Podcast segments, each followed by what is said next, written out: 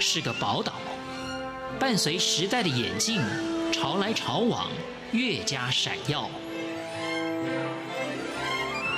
欢迎收听《潮台湾》，发现台湾的美好。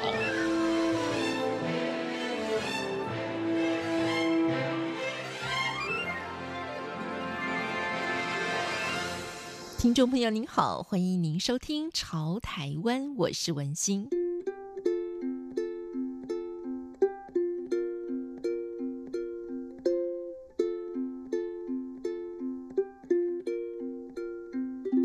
在今天节目当中呢，我们请到的是儿童文学作家陈素宜老师。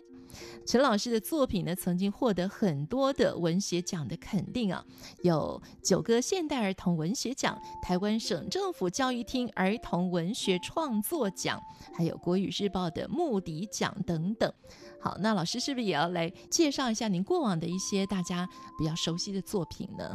呃，像那个牧笛奖和九歌现代儿童文学奖，目前都还是有继续在争奖的。那但是呃，因为其实我创作非常非常多年了，是所以这两个奖项的得奖作品其实算是早期，应该是民国八十年代的时候的作品。嗯、那然后继续创作到现在嘛，嗯、那呃，很荣幸的就是前几年呃，有一本叫做《柿子色的街》。灯啊，他有得到金鼎奖的肯定。嗯、然后今年有一本《梅奇》，它是童话，呃、他也有得到金鼎奖的推荐。啊、嗯，所以这两本算是近年来比较呃有受到呃，应该是受到奖项的肯定吧。嗯、可是其实呃，创作并不是为了得奖啦哈，是所以其实还有不少不少其他的作品。嗯、那一般来说，我主要都是写给孩子们看的，所以我都是努力在儿童文学创作的。这一个部分，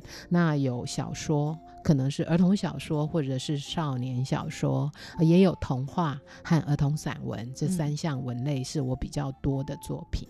老师在创作的时候呢，虽然您是以儿童或者是青少年为主要的阅读的对象，是的，但是呃，在作品当中会涉猎的领域跟范围相当多哦，所以老师的创作主题是很多元化的耶。呃，对，像刚才说的呃，梅奇啦，呃，礼物森林啊，这是属于童话的部分。嗯、那主要我会比较聚焦在生态童话，像刚刚说。梅奇，为什么说梅奇呢？其实这个这本书里面有四个以四个四种动物为主角的四个比较长篇的童话。嗯、第一篇叫梅奇，第二篇叫两脚，嗯、第三篇叫做无尾猴，第四篇叫做半半仔。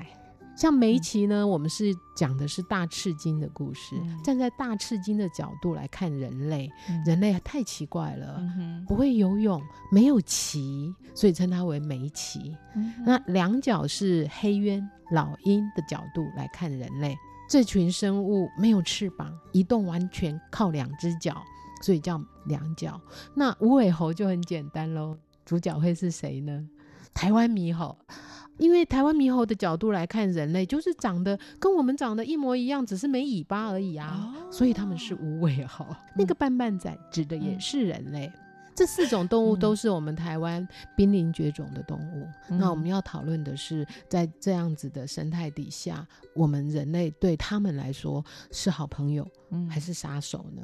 呃，所以其实讨论的是蛮深层的一个生态的，我们人类破坏了生态的，那我们要如何去挽救我们这些应该算是同胞吧？他跟我们一起在生活在这个地球上啊，嗯、那是生态的部分。那再来像缘起西乡，它聚焦在我们的布袋戏。那其实这跟我个人的经历有非常非常重要的关系。怎么说呢？我其实是在新竹县的乡下北埔乡长大的客家小孩。嗯但是我后来念师专，就当国小老师。我分发到新庄市，现在是新北市，嗯、当年是台北县的新庄市。嗯、那我到了新庄，才发现新庄是布袋戏的故乡，小西园啊，嗯、真快乐啊，这些在新庄，而且新庄的老街目前还有一条巷子叫做戏馆巷。啊，在当时，呃，我们新庄人最喜欢讲一虎。二鹿不是三猛甲哦，是三星庄。三星庄，哎，新庄当时非常的繁荣。嗯、那后来是因为淡水河淤塞了之后，船没有办法上来，只能到达猛甲，所以猛甲反而就比新庄更繁荣、嗯、啊。所以有一段时间，新庄是非常繁荣的。在这么繁荣的时候，就产生很多那个布袋戏的戏团戏班。嗯、所以我去到之后才发现说，哇，原来新庄有一个这么丰富的。这么丰富的那个我们的传统技术在这里。嗯、如果你现在有搭捷运到新庄捷运站下，嗯、你出来的时候会发现那边摆着五尊五虎将的戏偶在那边。所以后来就开始，因为跟学生一起上课嘛，所以就开始接触了有一些布袋戏方面的算是知识吧，哈、嗯，所以开始就会把它放在自己的创作里面来。所以，如果大家搭捷运到新庄站啊，从一号出口出去，就会看到五名的彪形大汉。是啊，这个就是蜀汉五虎，好，五虎将。关羽、张飞、黄忠、赵云、马超。那二号出口走出去呢，也就是这个戏馆巷。对，从那边可以进去新庄的老街。是是，但是从刚刚陈老师的描述当中啊，我们也知道，要作为一位少儿文学的创作者啊，其实很不容易耶。像呃，老师您虽然是国小的老师，对，对不对？我是国小老师。但是你创作的领域要跟生态有关，嗯、要跟传统的技艺有关啊，跟布袋戏有关，还有缘起西厢。西厢是什么意思？也就是 《西厢记》。我觉得呃，我应该每一个字稍微说一下。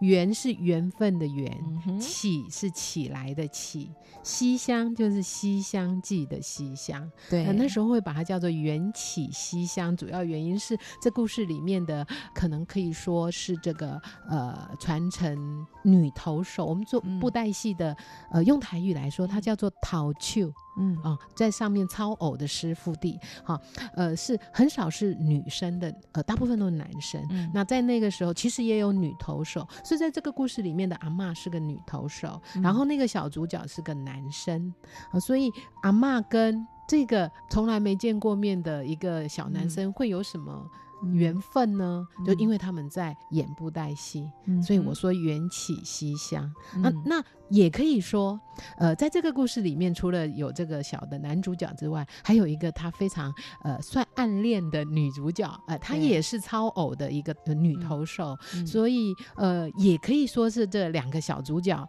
呃，因为他们在比赛的时候要比布袋戏，那小男生这一个戏团演的就是《西厢记》，嗯，所以两个人之间的缘分也从《西厢记》开始，所以这个书名我就把它称为《缘起西厢》。所以其实哈，如果听众们有兴趣，其实我们在 YouTube 上面可以找到影片，就是那个布袋戏的那个超偶的师傅非常的厉害，他让一个呃蛋角，就是那个很漂亮的小姐，她自己梳头，她自己拿起梳子梳她那个长长的呃又黑又长的头发。其实呃布袋戏也可以做到非常的精致。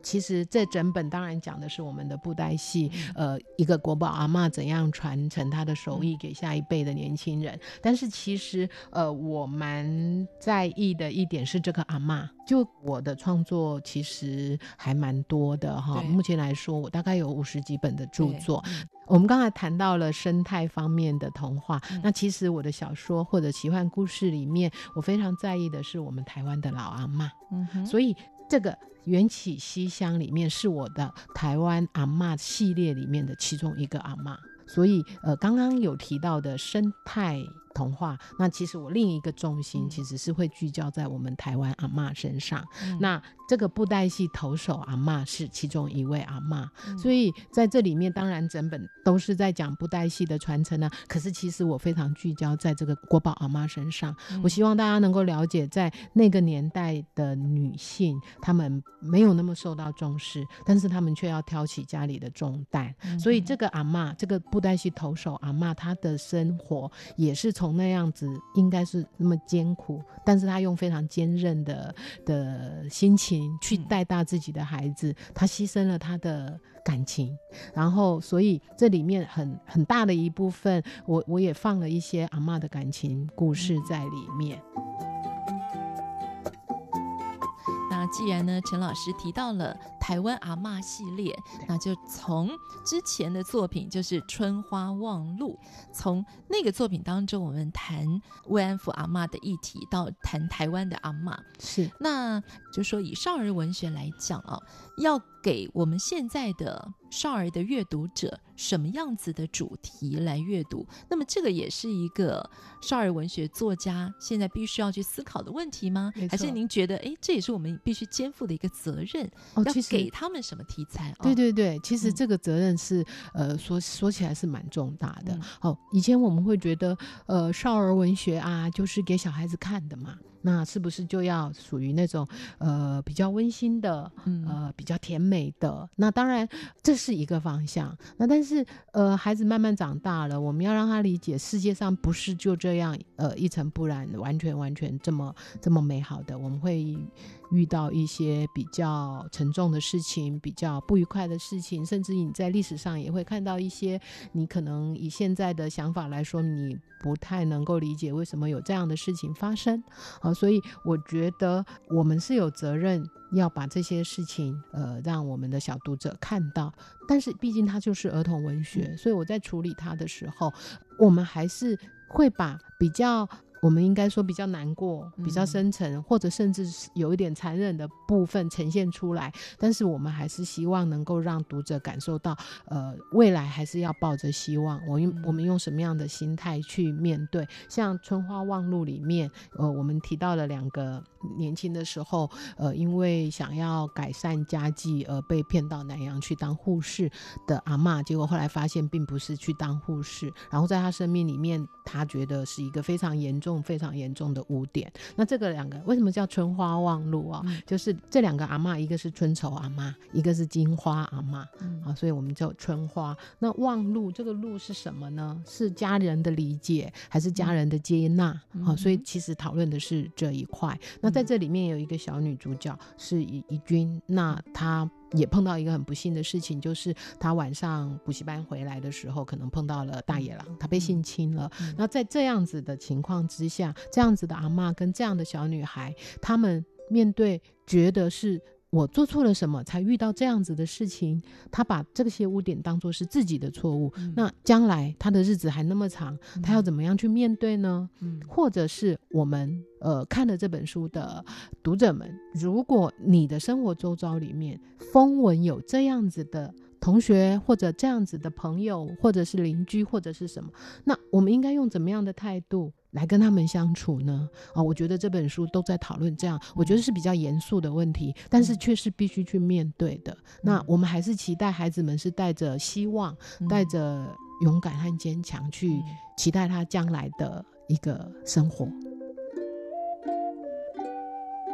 除了把这个焦点啊，就是摆在传统技艺的传承之外啊，就是老师非常巧妙的在串联各种不同的情境或者不同的路线，这就是一种写作的技巧。呃，是，其实我呃写了三十。几年了，好，我在民国 七十六年开始发表作品，那、嗯、然后到了八十几年的时候，开始就呃，因为得了一些文学奖，嗯、所以就有机会出版了一些作品。之后，那其实我在九十二年的时候，那时候我还是在国小任教，但是因为我在九十二年的时候到台东去念儿童文学研究所，嗯、是对。那那时候我是其实是在线上创作的作家，我也四十几岁了、嗯、啊，然后我也是呃也是国小老师这样子。那我当时就会。会有面临到一些呃朋友们问我问题，就是你你就已经创作了，然后你也有一些书出版了，你去念。儿童文学研究所的目的是什么？你为什么要去念？那其实现在回想起来，对我来说，那就是从一个不自觉到自觉的过程。嗯、那以前我写的作品里面，可能我就是觉得说，嗯，我这样写很好，我喜欢这样呈现这个故事，我喜欢这样子的内容。可是后来念了书之后，有了一些理论的基础，了解了之后，开始自己会可能会有一些创作的技巧，嗯、或者是不管是选材，或者是呃呈现的方式，嗯、其实是有意去这样子铺陈。的，嗯、那希望，诶，如果有兴趣写作的人啊、呃，他也可以从这里面吸收到一些，哎，呃，好像有一些影响或帮助吧。我是文心，谢谢听众朋友您的收听，我们下次空中再见。